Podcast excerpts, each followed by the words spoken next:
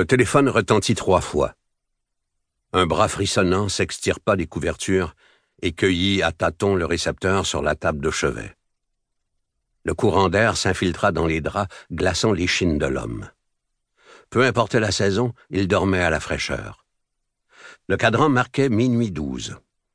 Il décrocha à la quatrième sonnerie. Pour le commun des mortels, le timbre d'un appel nocturne est angoissant.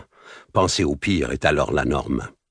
Son réveil à lui annonçait le cauchemar des autres. La mort au programme, la mort à la petite semaine.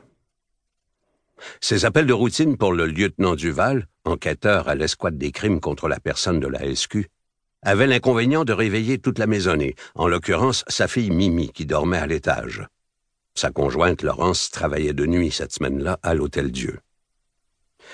Duval marmotta l'adresse et les indications du standardiste, 30 chemin du Tour du Lac, Lac Beauport.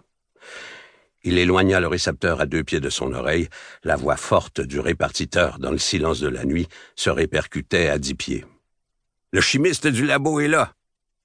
Duval raccrocha, s'arracha du lit dans un froissement de couette. Le halo du lampadaire au bord de la falaise tachait de lumière les stores vénitiens. Assez pour distinguer l'éclatant saxophone de John Coltrane sur fond indigo, un tableau que lui avait acheté Laurence pour son anniversaire. Il alluma la lampe de chevet, s'assit sur le bord du lit, bailla, s'étira les bras à s'en décrocher les trapèzes. Saisi de froid, il ramassa à tâtons son pantalon qui reposait sur un valet de nuit. Mais il l'empoigna par l'ourlet et une pluie de monnaie tomba sur le plancher. Comme de raison, une pièce de vingt-cinq cents roula sous le lit dans un mouvement gératoire exaspérant qui ne voulait plus finir. Il ramasserait le tout plus tard.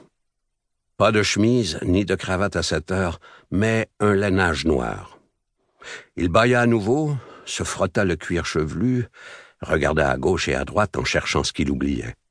Il détestait remonter à l'étage dans ces cas-là. Il jeta un coup d'œil dans le miroir pour replacer une mèche rebelle et constater des visus le poids de la nuit dans son regard. Il referma la porte de la chambre de Mimi, qui ne s'était jamais habituée à ses appels nocturnes.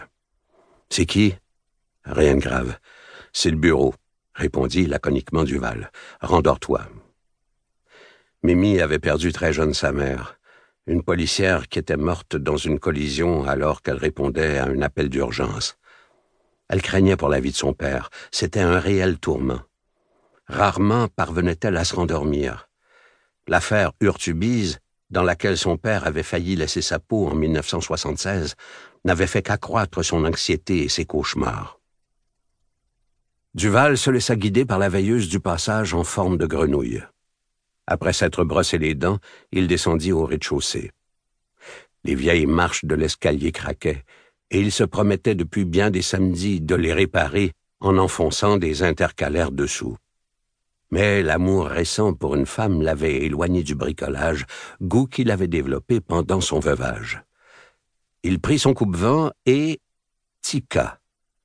Il n'avait pas ses clés et il lui fallait retourner à l'étage.